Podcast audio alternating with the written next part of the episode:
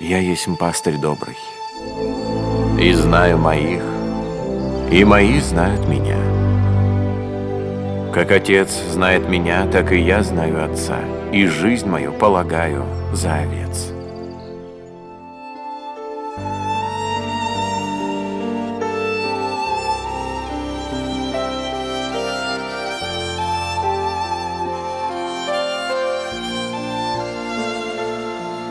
Тема сегодняшней проповеди Иисус Христос – добрый пастырь. Добрый пастырь. Это Евангелие от Иоанна. Откройте, пожалуйста, десятую главу. Иисус Христос – добрый пастырь. Интересно, да, то, что... Вообще, скажите честно, кто-нибудь из вас обижается на то, что Слово Божие, сам Бог нас называет овечками? Кто-нибудь обижается? Нет? Я первое время обижался, думаю, это кто овечка? Я как минимум Минотавр или еще кто-нибудь там, конь. Но овечка. Почему выбран образ овечки? Почему, братья и сестры? Почему Господь употребил именно эту иллюстрацию, именно этот образ? Мы уже не раз ведь слышали, да ведь? Я и там, когда учился в, Сим, э, в Самаре, слышал очень много толкований по поводу овечки, узнавал, что это за животное, потому что мы же ведь не живем среди них, да ведь? Мы не знаем больно-то их повадки, что они из себя представляют. Мы знаем, что из них шерсть хорошая идет. Мясо для шашлыка. И все. А их повадки не знаем. Но через проповеди Александр Михайлович Наумов нам часто раскрывал э, суть поведения овечки. И мы, я хотел, хотелось бы напомнить, кто такие овечки. Овечки это мягко говоря, глупые животные. Мягко говоря. Это животные, которые всегда зависимы от своего пастыря. Всегда зависимы от своего пастыря. Никогда не будет, что какая-то старшая овечка будет главенствовать. Никогда такого не будет. Все овцы зависимы от своего пастыря. Это раз. Во-вторых, овечки имеют стадный инстинкт. Если на них нападает волк или лев нападает на овечку, вы когда-нибудь видели, чтобы овцы нападали на волка стадом, толпой, их же больше? Я вот никогда такого не видел. Ни разу не видел, и все видео специально пересматривал, ну я, правда, штук пять только посмотрел, ни разу не видел, чтобы овечки нападали толпой на волка или на, ну, на того, кто на них напал вообще. Ни разу не видел. Видел, что на бизонов нападает лев, и бизоны нападают на льва. И лев бежит, сломя голову. Там да. Но овечки все разбегаются в разные стороны. Не знаю куда. И они сами, наверное, не понимают, куда они бегут. Почему? Потому что расстояние их зрения максимум на 4 метра. Максимум на 4 метра. То есть они не видят вдаль. Они не видят. У них настолько маленькие лапки, что они даже если трава чуть-чуть будет высокая, они уже не видят, где они находятся. Это настолько беспомощные животные. Это настолько немощные животные, которых, ну, реально, за которыми нужен глаз да глаз. Всегда причем. За маленьким ягненком, за большой овечкой всегда нужен глаз да глаз. Всегда эта овечка нуждается в пастухе своем, в пастыре. И благо, если у этих овечек добрый пастырь. Тот пастырь, который видит, что овечка прихрамывает, и не говорит, пройдет, залечит рану сама. Нет. Добрый пастырь, он видит ранку, он видит, что хромает овечка, он идет и перевязывает ей ранку. Он нежно заботится о ней, потому что овечка не позаботится о себе. Поэтому, поэтому как раз-таки Бог употребляет именно эту иллюстрацию. Говоря о нас, верующих, о его детях он употребил именно этот образ – овечки. И это, это вдохновляет в том плане, то, что мы зависимые от нашего Господа Иисуса Христа, сколько бы ни, мы ни находились в церкви, сколько бы мы ни жили духовной жизнью, сколько бы мы, когда бы мы уже не покаялись и сколько времени уже прожили с, этого, с момента покаяния, мы каждый день все больше и больше становимся зависимыми от этого Господа, от нашего Господа Иисуса Христа, от нашего главного доброго пастыря. Поэтому а, Бог употребляет именно этот образ, образ овечки. И тогда уже становится понятным, тогда уже становится ясным, и более легче уже воспринимается, да, ну, я действительно та самая овечка, которая, которая не может за себя постоять. Я та самая овечка, которая не может с опасностью решить самостоятельно все. Не может эта овечка. Может только лишь тот, кто является главным добрым пастырем. И этим пастырем является наш Господь Иисус Христос. И вот, э, переходя уже к нашей десятой главе, которую мы сегодня будем разбирать, хотелось бы вам прежде всего ввести в контекст. Э, Иисус Христос начал говорить о себе как о пастыре добром. К чему это он начал говорить? Зачем? Что послужило причиной называть себя именно добрым пастырем? И вот как раз-таки причина была в том, то, что перед 10 главой есть 9 глава. И там была такова ситуация, вкратце просто расскажу. Помните историю, когда Иисус Христос э, исцелил слепорожденного? Помните? Он помазал ему брение на глаза и сказал, иди умойся в купальне Силуам. Что тот как раз таки и сделал. Он пошел, умылся и начал видеть. И другие люди начали говорить, а это тот самый человек, которого мы видели, который родился слепым и вот сейчас видит. Или это похож на него? И он, естественно, говорит, да это я, это я. А кто тебя исцелил? Где тот самый человек? Не знаю, не знаю. И тут фарисеи. Это та элита израильского народа, элита израильского народа в плане того, чтобы являть Бога Божьему народу. Чтобы весь взор израильского народа устремлять к Слову Божьему и к живому Богу. Это была задача фарисеев. Это их была задача. Но вместо этого они придумывали много толкований, они придумывали много э, преданий. И на этих преданиях они основывали жизнь. На этих преданиях они основали многобюджетный бизнес. При храмовом служении, вы слышали, да, уже Александр Михайлович, он сейчас ведет как раз-таки серию этих проповедей, да, когда при храмовом служении был и рос бизнес у фарисеев. И вместо того, чтобы, зная Священное Писание, зная, что Бог обещал Мессию, Бог обещал этого доброго, могущественного пастыря, вместо того, чтобы его узнать, вместо этого они начали его искать. Для чего? Чтобы убить его. Почему? Потому что это препятствие в их бизнесе. Это препятствие в их репутации – это общее препятствие их общего положения. И поэтому Христос им был не нужен. И что они начали говорить этому человеку, когда они схватили этого слепорожденного, который уже сейчас видит, что они начали ему говорить? Помните ситуацию? Они начали ему говорить, грешник он. Он грешник. Как он мог тебя исцелить? На что как раз-таки слепорожденный говорит, грешник он, я не знаю. Но он открыл очи. Он открыл очи. И дальше этот слепорожденный говорит, Бог никогда не слушает грешников. Если вы говорите об этом грешнике, то знаете, вы все знаете, он еще им упоминает, этим фарисеям, которые сведущие в Священном Писании, он им напоминает, представляете, простой простолюдин напоминает и говорит, вы же знаете, что Бог грешников не слушает. Никогда такого не было, что Бог не слуш... Э, слушал грешников. И дальше он еще дальше увеличивает свой, свое учение. Он говорит, от века вообще не слышно было, чтобы очи кто-то мог открыть слепорожденному. Если бы он не был бы от Бога, не мог бы творить ничего. И тут уже, конечно же, фарисеи поняли, что они находятся в неудобном положении. Что они сделали? Выгнали вон его выгнали его, чтобы он не был у них на глазах.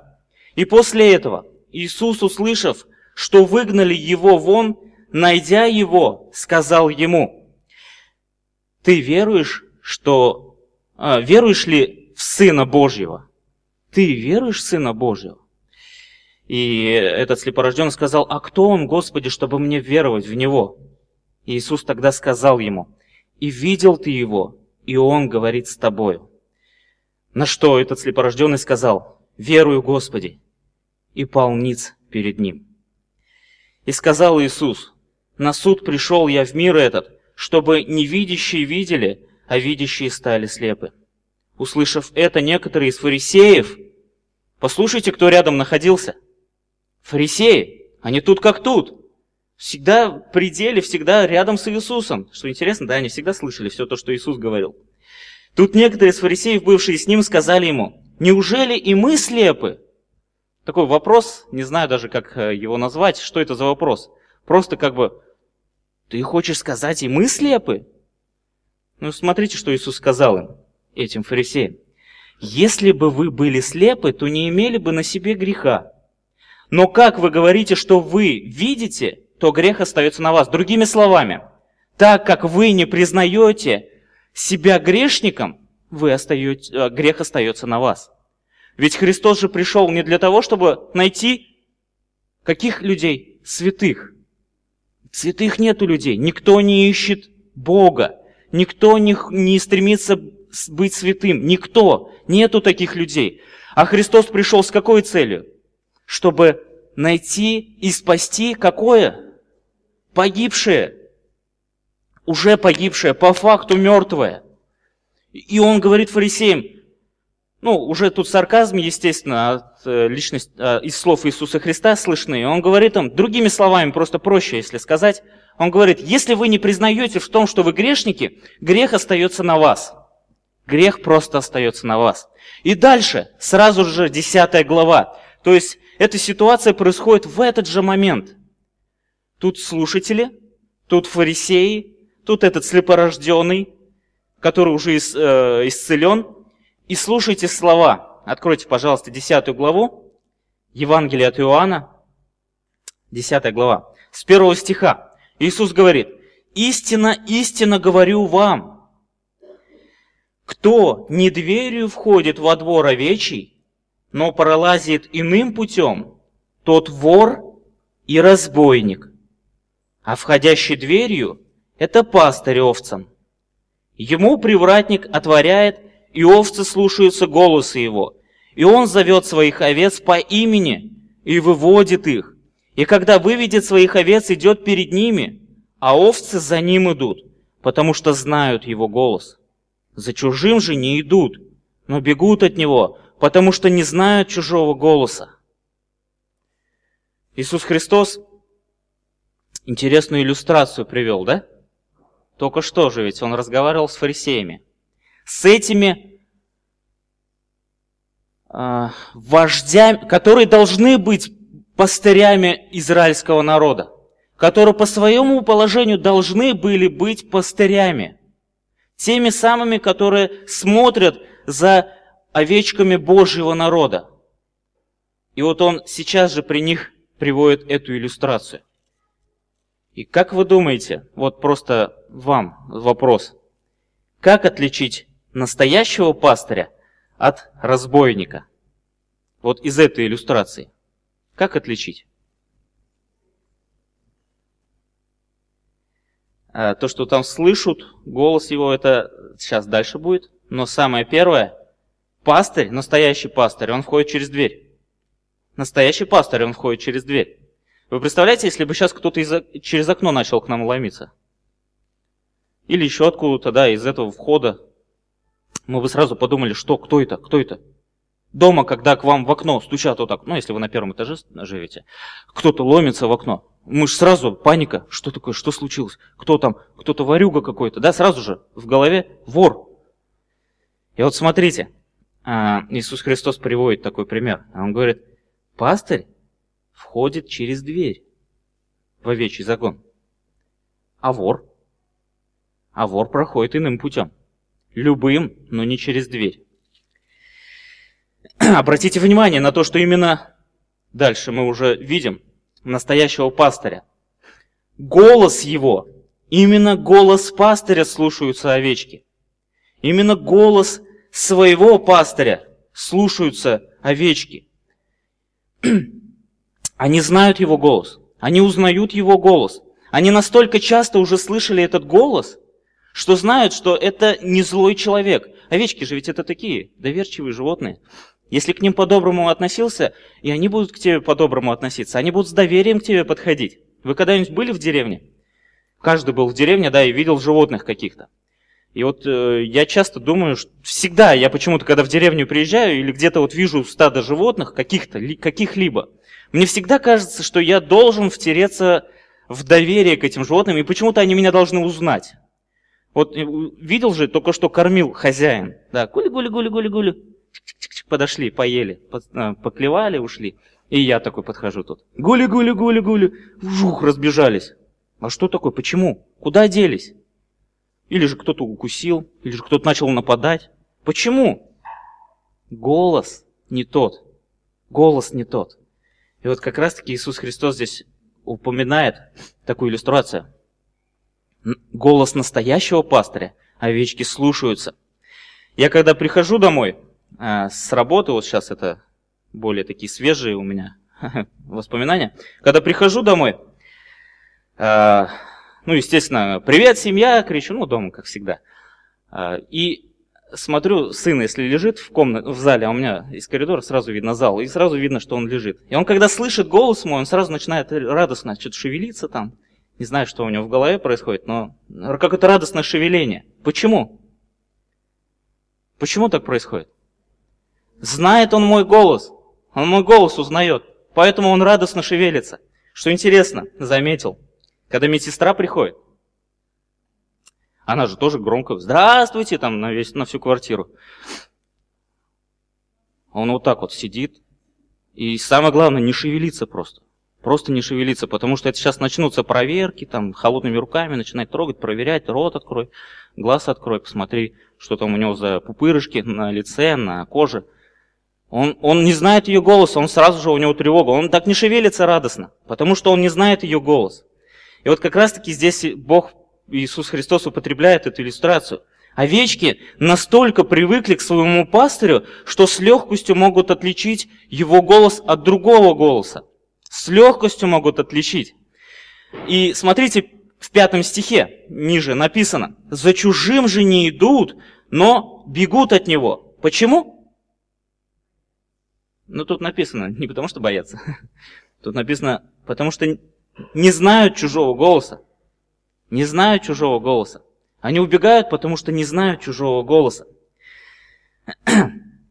Эта иллюстрация очень, очень знакома той аудитории, которая там находилась, возле Иисуса Христа.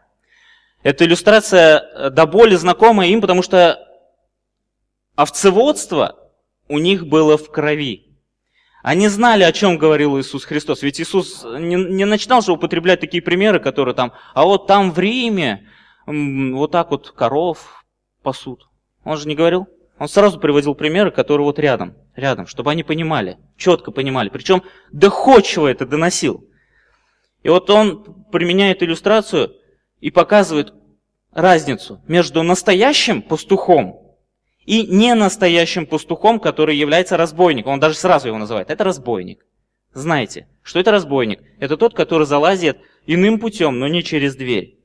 Для чего Иисус Христос показывает разницу между пастырем и разбойником? Настоящим пастырем и настоящим разбойником. Зачем? Об этом мы чуть-чуть попозже поговорим, потому что дальше он еще лучше будет раскрывать эту разницу.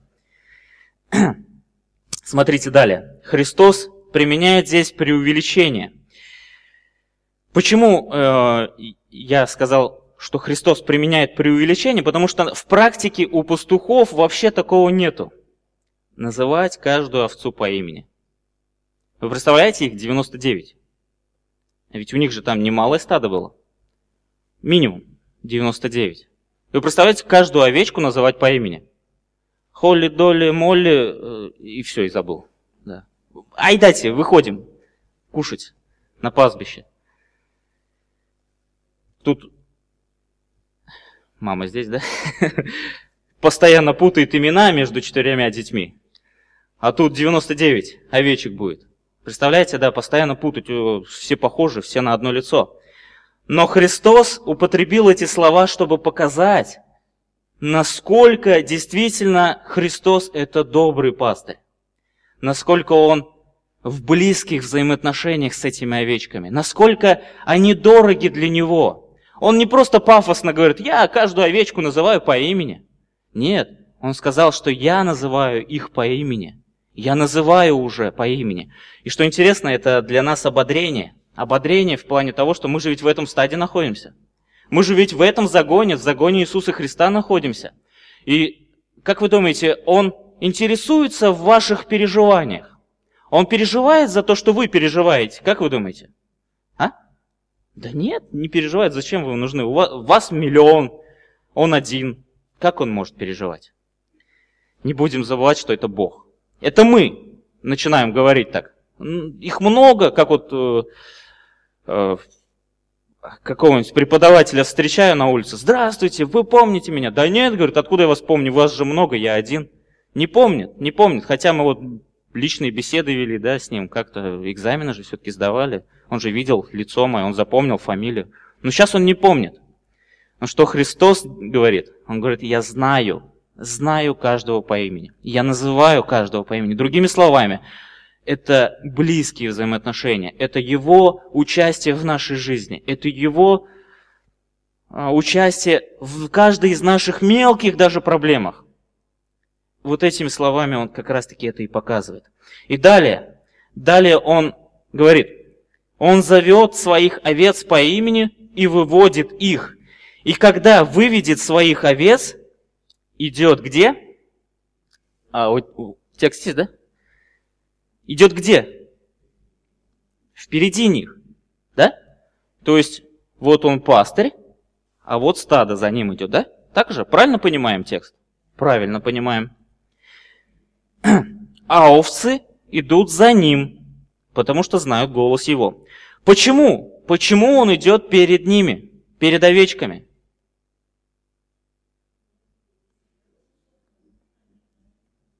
Во-первых, они знают его голос, это да. Но почему именно впереди, почему не сзади? Как э, видели же, да, этот э, советский-то фильм? Эй, Гали, Гали, Гали, Гали, гонял там сбоку, сзади там овец. Я уже что-то забыл, как называется фильм. Я помню просто ситуацию. Сзади же можно, да, ведь? Э, Хлесткой таких отправлять, отправлять. Но он говорит, что я иду перед ними, а они идут за мной. Мы помним мы помним, что это овечки. Это овечки. Это те самые, которые видят всего лишь на 4 метра вперед. Если чуть-чуть заросшая трава, они вообще все потерялись. Они не видят опасности. Они не видят, где змея там гремучая какая-то, ну, в той местности змеи были ядовитые. Где змея могла притаиться, да, чтобы укусить овечку. Они же ведь это не понимали, они не чуют запах. Они не понимают, что там опасность. Они не знают, что там овраг, где-то ямка, да, такая вырыта. Бывали такие разбойники, которые специально вырывали ямы, замаскировывали их, чтобы куда кто-нибудь туда какая-нибудь добыча да попала. И они этого не могли почувствовать. Поэтому Пастыря, настоящие добрые пастухи, они шли впереди паст, э, паствы, впереди овец, чтобы уже заранее видеть, ага, он там, кустики как-то не так лежат, значит там ямка. А он там что-то травка вот так вот делается. Это что? Это змея. Змея ползет. Ага. Надо эту змею сейчас палкой шчк, и защитить мое стадо. Это мое стадо, я за них отвечаю, я знаю каждого по имени, я переживаю за них, я переживаю за каждую. Ведь Христос даже показывал э, однажды такую историю, да, притчу он рассказывал, что одна овца пропала, их 99, одна пропала. То есть их 100 было, одна пропала, осталось 99. По сути, куда? Куда ты пошел? У тебя же, вон, смотри сколько, ну, минус одна плюс одна. Никакой разницы. Нет. Христос как раз таки показывает, важность каждой овечки. Каждой овечки. Он идет, оставляет 99, идет за одной. И находит ее, и приводит ее. Вылечивает, естественно, если у нее есть раны, и приводит. Вот как раз-таки Господь Иисус Христос, Он такой пастырь наш. Он добрый пастырь. Он идет впереди нас. Нам надо не забывать об этом. Он идет впереди нас. Сколько бы мы не были, сколько, какой бы у нас не был бы стаж, овечки да, ну, будем так образно говорить, какой бы ни был у нас стаж, стаж овечки, мы всегда будем позади этого пастыря, всегда. Мы всегда будем нуждаться в его заботе. Мы всегда будем нуждаться в его попечении. Мы всегда будем нуждаться в Его внимании. Всегда будем нуждаться. Э, недавно прочитал одно высказывание, тоже какой-то проповедник, не помню, что за проповедник, сказал такую вещь. Парадокс, парадокс. Чем больше мы духовно возрастаем, тем больше мы нуждаемся в Божьей благодати. По сути, как это? Чем больше я духовно возрастаю, я же становлюсь самостоятельным, да ведь? Я теперь могу выходить проповедовать. Без Божьей благодати зачем мне сейчас приходить молиться, да зачем? Хотя можно и так делать, но силы Божьего присутствия в словах не будет. И тут как раз-таки в этом и парадокс. Чем мы больше духовно возрастаем, тем больше мы нуждаемся и зависимы от Бога становимся. Тем больше и чаще наши коленочки склонены перед нашим Господом Иисусом Христом. Вот такой вот парадокс, братья и сестры. Чтобы мы понимали, и сегодня Господь как раз-таки напоминает нам такой образ. Мы те самые овечки. Мы те самые овечки, которые всегда зависимы от Господа нашего. Всегда нуждаемся в Господе нашем. И всегда нуждаемся в Его особом, четком и добром внимании к нам. Что интересно, что тут непонятного, да, ведь в этой истории? Что тут непонятного в этой иллюстрации? Но, судя по шестому стиху, там что написано? Эту притчу сказал им Иисус, но никто ничего не понял. Они не поняли, о чем он говорил. Не знаю почему, но дальше Иисус Христос уже начинает намекать. Уже не то, что... Он же себя там не называл пастырем, да ведь? Себя лично не называл пастырем. Он сказал, пастырь входит через, ави... э, через дверь. Пастырь. Настоящий пастырь входит через дверь. А разбойник, он уходит. Пастыря слушаются овцы, а разбойника нет, не слушаются. Он не называл себя пастух, пастырем. И здесь дальше дальше, после того, когда все, он, он наверняка увидел эти взгляды, что они ничего не поняли. И он дальше начинает разъяснять уже, чтобы уже более понятнее было. Послушайте, какая интересная... По сути, он же мог, да, сказать? Вот вы тугие. О, как мог, можно не понять? Ну как тут можно не понять? Я же так просто объяснил. Ну и все, я обиделся и ушел. Можно же, да? Мог же так сказать? Мог. Но мы помним, что наш Господь это добрый пастырь. Это добрый учитель. Это добрый пастух, который заботится. И он не отстанет нас, от нас, пока мы не поймем. Пока мы до конца не поймем. И он дальше начинает уже разъяснять, уже как прям для маленьких детей. И он говорит, итак, опять Иисус сказал, истинно, истинно говорю вам, что я, я, дверь овцам. Все, сколько не приходило предо мною, суть воры и разбойники. Но овцы не слушали их. Я – дверь. Кто войдет мною, тот спасется, и войдет и выйдет, и пажить найдет. Вор приходит только для того, чтобы украсть, убить и погубить. Я же пришел для того, чтобы имели жизнь и имели с избытком. Вопрос. Как стать овечками Божьего стада? Вот такой вот э, первый вопрос к вам. Как стать овечками Божьего стада?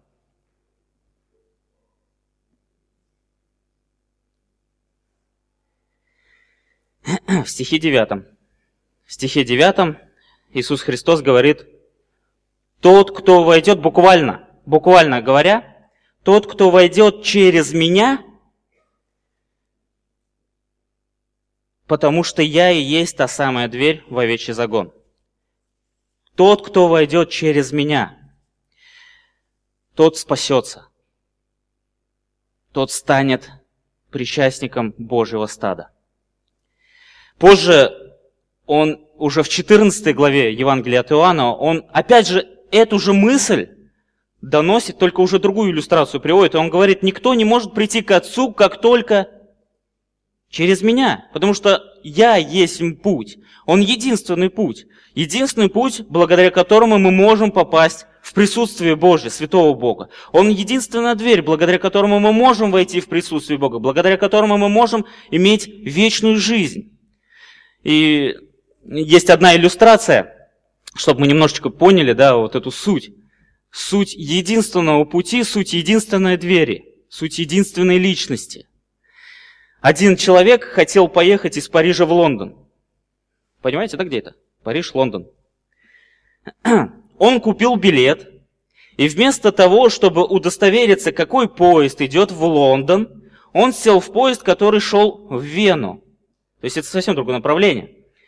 При проверке билетов кондуктор, он уже сел в поезд, ему хорошо, ему комфортно, он с билетиком, все нормально, он едет в Лондон, он так думает. И тут кондуктор подходит и говорит, «А, вы ошиблись, это не тот поезд. Этот поезд едет в Вену. А на что говорит как раз-таки вот этот пассажир? Ничего не знаю. Вот билет, на нем написано, что я еду в Лондон. Значит, я туда приеду. И на что кондуктор как раз-таки ему говорит, если вы не пересядете в нужный поезд, если вы не пересядете, даже если у вас есть билет, если вы не пересядете в нужный поезд, вы никогда не доберетесь до Лондона. важно не то, что указано у вас в билете, а важно то, в каком поезде вы едете до пункта назначения. вот как раз-таки здесь а, хотелось бы вам а, вот, ну, с помощью этой иллюстрации показать, что только благодаря Христу мы можем попасть в наш пункт назначения. Этот пункт назначения – это жизнь вечная, жизнь в присутствии Бога нашего святого. И только Иисус Христос есть единственный путь. Не как этот мир гласит. Есть много путей. Бог-то один, а есть много путей, там, через э, какие-либо религии, через какие-либо другие пути. Но главное, чтобы не Иисус Христос. Э, много путей, и все они все равно ведут к одному Богу. Все успокойтесь, расслабьтесь, все нормально. Вот тот путь, который, который вы выбрали в жизни, идите по нему плавно, хорошо, и вы достигнете желаемого. Ну, Иисус Христос сказал, недвумысленную идею. Здесь ее понять можно только лишь, как она есть. Я – это дверь. Я – этот путь. И в Деяния святых апостолов, в 4 главе, 12 стихе, апостолы говорят, что нету другого имени под небом, благодаря которому мы могли бы спастись. Что это за имя? Иисус Христос. Иисус Христос. Только благодаря Ему мы можем получить спасение. Только благодаря Ему мы можем стать... Какой у нас был вопрос? Как стать причастниками Божьего стада? Только благодаря Христу, который есть дверь, который есть единственный путь, мы можем стать причастниками Божьего стада. И поэтому Иисус Христос нам открывается как единственный путь. Он открывается нам как единственная дверь, через которую мы можем стать счастливыми обладателями вечной жизни. Только благодаря Христу, этому нашему доброму пастырю. И он говорит, «Я и есть дверь. Кто войдет мною, тот спасется. Других ситуаций не будет, если вы через меня войдете. Тот спасется, и войдет и выйдет, и пажить найдет. Я пришел для того, чтобы имели жизнь и имели с избытком. Этим-то как раз-таки Иисус Христос и отличался от разбойников, которых он здесь описывает. Он отличается тем, что он приходит не для того, чтобы погубить, да ведь? Он пришел, чтобы вы имели жизнь, и жизнь не просто, да, хорошая. Он преувеличение такое делает, и это преувеличение в его силах. Он дает нам жизнь с избытком. Чем как раз-таки не отличались другие. А именно – Другие приходили для того, чтобы, в 10 стихе написано, чтобы украсть, убить и погубить. То есть имели свою выгоду, имели свои цели, имели свою какую-то мотивацию. Как вы думаете, кому Христос адресует образ этих разбойников? Фарисеям? Нетрудно догадаться, да ведь? Ведь они же должны быть этими истинными пастырями, которые заботятся о каждой овечке. Именно они должны были это делать. Но по сути они оказались волками, переодетыми в овечью шкуру.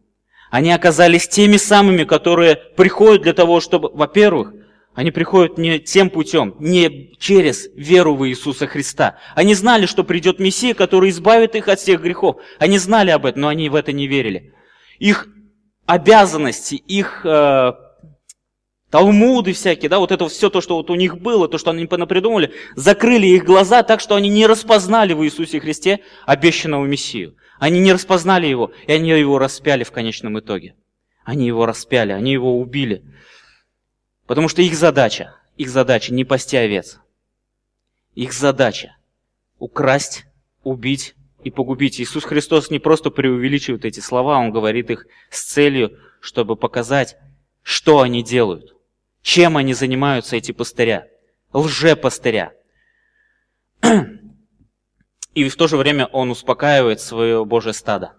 Он успокаивает свое стадо, показывая, что так кто же ведь есть-то все-таки настоящий пастырь? Кто есть тот, который никогда этим не будет заниматься? Чтобы убить, украсть, погубить и вообще заниматься какими-то...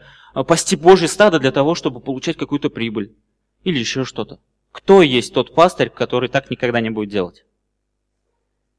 Нам не трудно догадаться, да ведь? Потому что с 11 стиха Иисус Христос уже нам ясно доносит идею.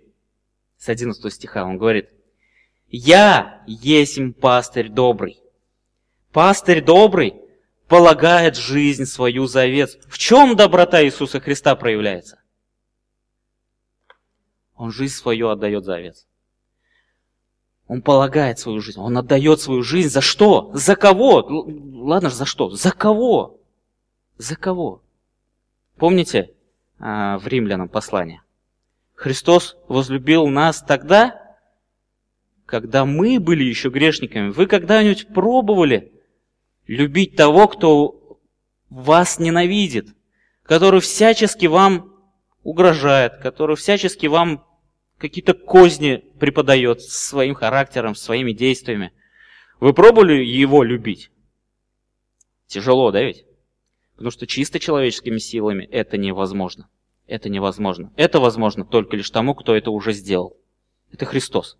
Больше нет никого, кто может действительно неподдельно, а с настоящей любовью любить. И смотрите, он говорит, я пастырь добрый. Я добрый пастырь. Я тот самый добрый пастух, который даже... Вот есть же, да, такие слова? Я могу быть в тебе уверен? Да, конечно, можешь. Я за тебя жизнь отдам. Происходит ситуация, а где? Где тот, который должен был жизнь отдать? Нету его, он свою жизнь спасает где-то. Да, уже бежит, сломя голову. Но Христос не такой. Он как раз таки подтверждает, и потом уже он подтвердил, буквально через несколько там дней он подтвердил свои слова. Он сказал, я пастырь добрый. Пастырь добрый полагает жизнь свою за овец. А наемник? Иисусу Христу надо было указать на наемников. Иисусу Христу надо было указать на тех людей, которые не исполняли свое э, предназначение, которые не исполняли, мало того, что не, пред... не исполняли, так они еще думали, что они исполняют свое предназначение. Эти фарисеи. И он говорит о них как о наемниках, не пастырях, которым овцы вообще не свои, видит приходящего волка и что делает? Оставляет овец и бежит.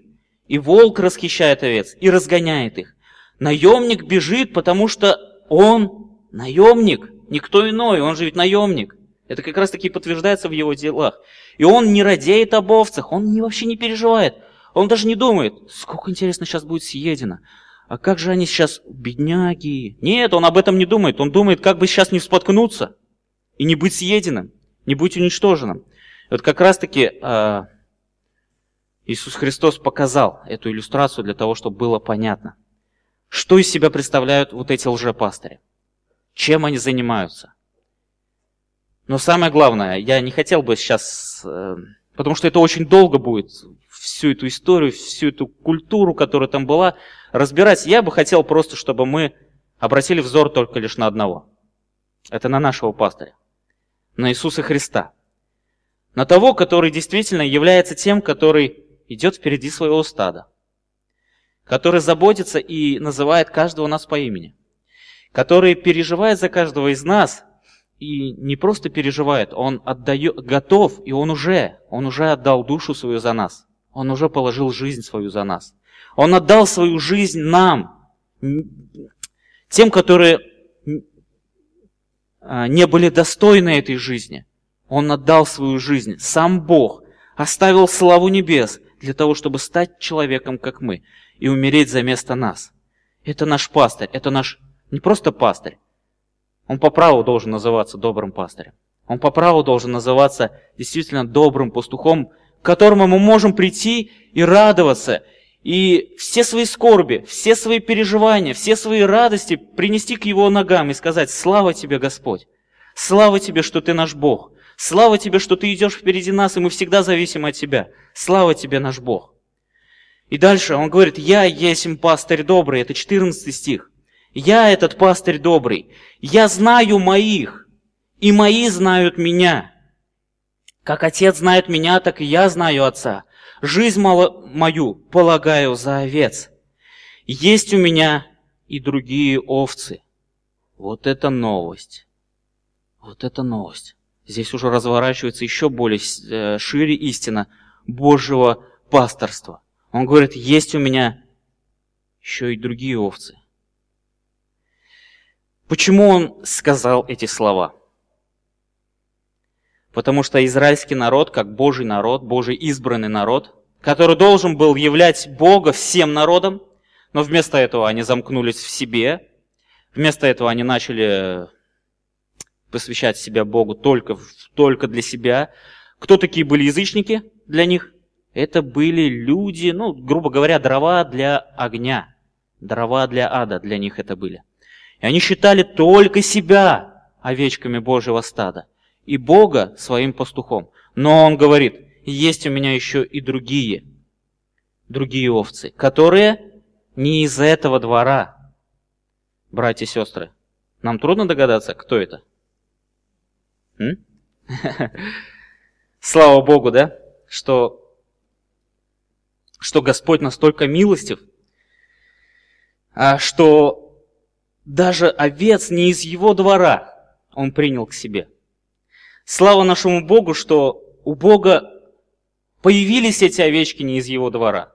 Слава Богу, что эти овечки стали его овечками. Он уже говорит, он уже говорит о том, что у меня будут овечки не из этого двора. Он так, ну и, и потом еще упоминает после запятой, говорит, если у меня удастся или если получится. Что он говорит в 16 стихе? Есть. Вот это вот слово как раз таки указывает на факт, что у него уже от вечности есть эти овечки из другого двора. Есть те язычники, которые уверуют в меня, которые войдут через меня, как дверь, и получат право называть меня своим пастырем, получат право называть меня своим Отцом Небесным, получат право называть меня своим Спасителем.